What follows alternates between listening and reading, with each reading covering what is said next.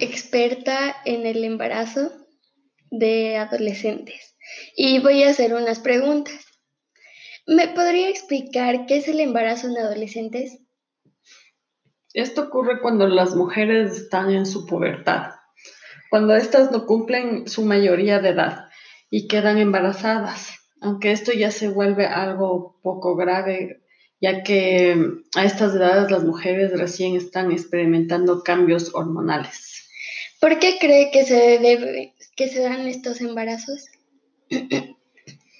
A estas edades la mayoría de embarazos no son planificados o no son deseados, lo que quiere decir que esto puede ser producto de una violación o por no usar la debida protección.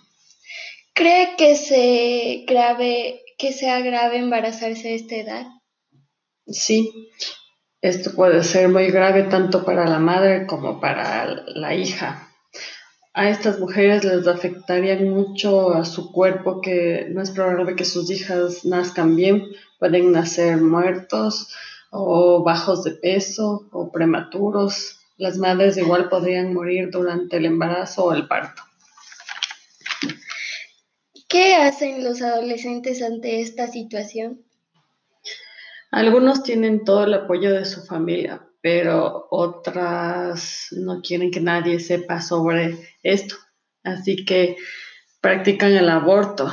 Y esto es legal en algunos países, abortar. Primero se debe asegurar dónde lo van a hacer y qué podría pasarles.